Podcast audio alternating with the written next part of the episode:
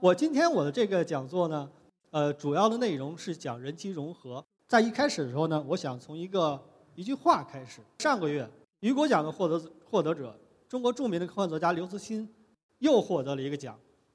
这个奖叫做克拉克想象力服务社会奖。那么在获奖感言当中，刘慈欣说了这样一句话：“未来像盛夏的大雨，在我们还来不及展开伞的时候，就扑面而来。”这句话表达了他的一种焦虑，一种面对科技浪潮涌来时的焦虑。其实，这种焦虑不不光是他有，其实我们每个人多多少少都有。举个例子，也是我们现在非常热的一个东西。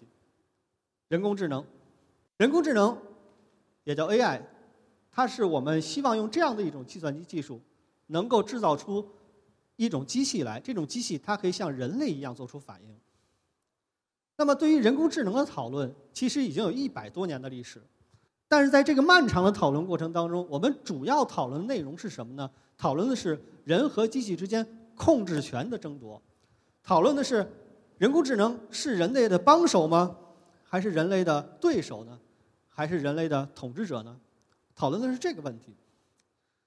那么有一种观点认为，当人工智能发展到一定程度之后，它会超出人们能够理解的范围，它会脱离人们的控制，甚至它对人类，它和人类之间的关系，它会重新去审视。我们根本无法确知它到那个时候，它会采取什么样的态度。它有可能是对人类友好的，也有可能会对人类是敌对的。那么这个时刻，我们叫它基点到来的时刻。那么基点什么时候会到来？有一种观点认为，基点在二零五零年会到来。但是更多的人，尤其是很多在人工智能这个行业内的专业人士，他们认为这个时刻到来还非常遥远。我们现在还不用太多的去担心这个问题。那么既然我们把人工智能看作是我们的一个帮手，我们这里就需要谈到人工智能当中的一个两个概念，一个叫做强人工智能，一个叫弱人工智能。什么是强人工智能？想象这样的一个场景：一个人工智能和一个小孩在下棋。这个人工智能它的能力很强，它在下棋的过程当中，它占了上风。这小孩眼看就要输了，这个时候我走过去，我跟这个人工智能说：“哎呀，他只是个小孩儿。”我就说了这么一句话。结果，这个人工智能他听了我这句话之后，他就重新改变了他下棋的方法，最后让这个小孩获得了胜利。如果真的有这样一种人工智能的话，那这个机器就非常厉害了。我们看到它有好几个特点：第一，它下棋很厉害；第二，它能够听懂我的话，而且它还可以听出我的话中的弦外之音；第三。它还可以把我的话与下棋这两种行为之间给连接起来，这可是完全不同的两件事情。它能把它连接起来，并且重新制定它的下棋的策略，重新来制定它的行为的策略，这就是个非常强大的人工智能。那么，它是不是我们所说的强人工智能呢？其实还差一点。如果这个人工智能它能够认识到它自己的存在，认识到它自己是与周围的东西是不一样的东西，认识到自己和人类是不同的东西，并且站在自己的立场上重新去思考的话，我们就称它为一个真正的强人工智能。强人工智能是有可能脱离人类控制的，但是它也有可能会成为人类很好的帮手。那么有强人工智能，就有弱人工智能。比如说我们现在经常接触到的，比如说人脸识别。比如说语音识别，比如说语音模拟，一六年和一七年横扫了人类围棋棋手的阿尔法围棋，啊，他们都是属于弱人工智能，因为他们只能在某一个特定的领域完成特定的工作。那么强人工智能和弱人工智能之间到底差在什么地方？或者说我们弱人工智能如何能够继续往前继续推进？我们现在的局限在什么地方呢？创意工厂的。人工智能工程院的执行院长王永刚做过一个报告，在这个报告当中，他指出我们现在的人工智能有两大局限。我们知道，当初战胜了李世石的这个这个人工智能成员叫做 AlphaGo，对吧？AlphaGo，它是怎么学会下棋的呢？首先，它通读了人类现在保存的所有的围棋棋谱，更重要的是，他自己和自己下了很多盘儿。也就是说，他自我对局下了很多盘儿，他下了数千万盘儿。那么通过这样一一次一次自己跟自己下，他慢慢的就从一个完全不会的棋手变成了一个非常高的高手。而哪个人能够在他的一生当中下几千万盘儿呢？这是不可能的事情。他的算法、他的整个数据结构都经过了大幅度的提高，他的能力非常高。但他从一个零基础的一个人工智能，成长为跟 AlphaGo 相同水平的人工智能，他也花了。四百九十万盘的自我对局才学会，因此我们可以看到，现在的人工智能它的学习方式是完全依赖于这种大量的数据，而且是优质的大数据来学习的。但是，是不是在所有领域都能这么做呢？其实不是。比如说航天领域，在航天领域当中，我们从开始到现在，我们已经做了发射了很多的航天器上天，但是这些个数量。相比我们刚才提到的以百万、千万级的这个数量相比的话，它仍然是很少很少的一个数字，差的非常大。因此，在航天领域，我们怎么能够应用人工智能？怎么来训练人工智能，让它进行学习？这个是现在一个很大的一个问题。因此，我们现在在考虑我们怎么来解决这个大数据依赖的问题。第二个就是它跨领域的表示与推理。现在是很难来进行的。比如我今天来到这里给大家做这个演讲，那么我看到这个大厅，看到各位在座的各位领导和各位嘉宾，那我有一个感知，这是我作为一个人的感知。但是如果是一个人工智能的话，它会怎么来感知呢？它会把这个东西分成很多不同的任务。比如说这个大厅的长宽高，这个叫三维空间检测任务。比如说。各位的脸，我想认出谁是谁，是不同的人，这叫人脸识别任务。比如说我在这里走来走去的，我一不小心我掉下去了，这是不行的。因此这里还需要有一个边缘检测任务，这些都是完全不同的任务，而且这些不同任务之间的数据算法是不能互通的，都是完全独立的。如果这样的做法能够成功的话，在未来我们就真的有可能能够将一个领域内的人工智能的。把它训练好之后，就可以让它很快的在另外一个领域内去学习，而不需要在另外一个领域内重新去培养。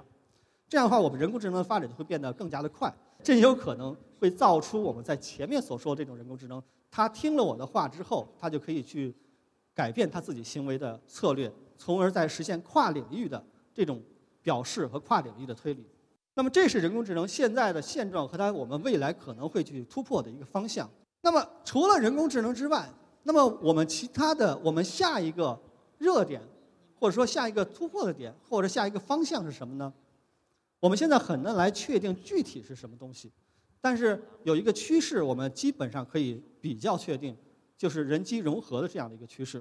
比如说人工智能，我们现在所说人工智能是完全在计算机领域内来研发的，但是我们在未来希望能够让包括人工智能，包括其他的各种各样的高技术。高科技，它可以和人更紧密的结合起来。到了那个时候，我们不再把计算机、不再把机器和人看作是两个东西，而是把它看作一体，看作是一个东西。这就是人机融合的未来。那么，这个东西这样一个事情，现在是不是已经开始了呢？其实它已经开始了。我们现在我们都很熟悉这个谷歌眼镜这个东西，那么它可以拍照片儿。可以，我们可以通过它来查一些个信息。可能很多人还戴着手环，对吧？那么手环可以监测我们身体的状态，可以，我们也可以通过它来查询很多的信息。那么这些东西都是可能通过芯片来实现的东西。那么当然，这是很基本的。我们还可以往前进一步的推想：假如这个芯片可以和人的意识结合起来，如果人的意识可以和芯片进行通信的话。那么它又会是什么样子？如果到了这个时候，那么电子科技和生物科技的结合就成为了一个必然。也就是说，到了这个时候，我们不能再只关注硅基的电路板，我们还要关注人的大脑。这正是这个人机融合目前的短板所在。我们现在可以知道，人的大脑有很多的神经元组成，这些神经元之间的通信组成了我们的意识。组成了我们的思维。我们也知道，人的大脑中分成很多的区不同的区域，每个区域大概负责什么样的功能，我们也能知道。但是我们没有把没有办法实现可应用的也要研究。我们并不知道它内部到底确切是怎么样工作的。比如，我们可以对人的神经系统进行改造，我们可以把芯片嵌入到我们植入到我们人的体内，当有信号从神经元传递信过传递过来的时候，我们可以截获这个神经传递过来的信号，并且对它进行修改。我们走在路上，我们看到街道，我们看到路边有一辆红色的车，这红色车正在出手，它有一个出手的一个价格，可以直接。印在我们的视觉视觉感知当中。我们要去一个什么地方？我们要找一个什么人？这个人这些个东西都可以在我们的视觉的视野当中标记出来。就像我们现在在手机上所应用的这种现实增强的这种技术，在以后可以直接在我们的视觉感知当中来应用。不仅如此，我们还可以修改其他的感知。在桌上都有这个矿泉水的话，我们可以通过数字化的方式来编写它的味觉。这个水可能是咖啡味儿的。可能是果汁味儿的，可能是牛奶味儿的，那这些都可以来编写。我们还可以屏蔽掉我们的痛觉，比如说我的牙坏了，那么我系统就会告诉你，哎，说你的这个哪颗牙现在出问题了，但是我不会感到疼，因为我痛觉可以屏蔽掉。除了对感知的这些个修改之外，我们还可以通过神经改造，让我们的大脑获取信息的方式更加的便捷。我们的大脑可以随时的与网络连在一起，我们可以随时在线。